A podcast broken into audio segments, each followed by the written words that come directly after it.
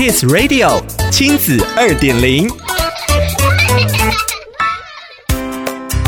迎收听亲子二点零单元，我是 JoJo。生活在现代的孩子从小就开始接触各式各样的三 C 产品，再加上新冠疫情，无论是三 C 保姆或是线上课程，都渐渐的让防疫在家的儿童日常充满着三 C 产品，而父母也为了小孩的荧幕成瘾伤脑筋。今天的亲子二点零，就让我们来聊聊如何在家防疫，也能轻松的让孩子戒掉荧幕成瘾。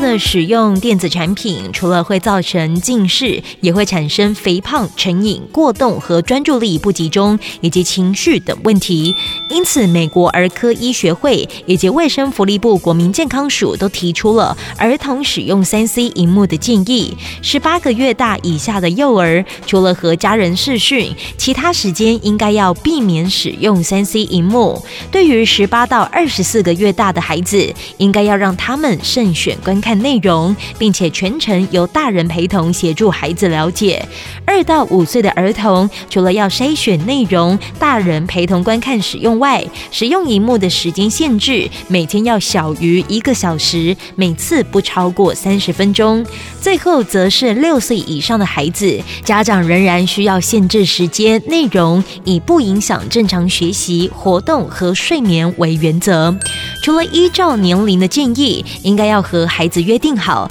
用餐、搭车或是睡前不能使用三 C 产品之外，其实最重要的是大人要以身作则。如果在孩子不能使用电子产品的时间，大人反而盯着手机，就会造成孩子们的心理不平衡。所以，我们可以利用这段时间，可以选择和孩子一起玩互动游戏，在白纸上画画，或者是和孩子来一场亲子共读。一起阅读的过程中，除了可以增加宝宝的词汇量，还能让孩子了解阅读的概念，并且从阅读中获得成就和乐趣，建立一辈子的阅读习惯。对于荧幕目不转睛的孩子，就有有趣的故事剧情，大人小孩一起共读，创造更丰富充实的生活。更重要的是，还可以增进亲子关系，营造幸福的时光和记忆。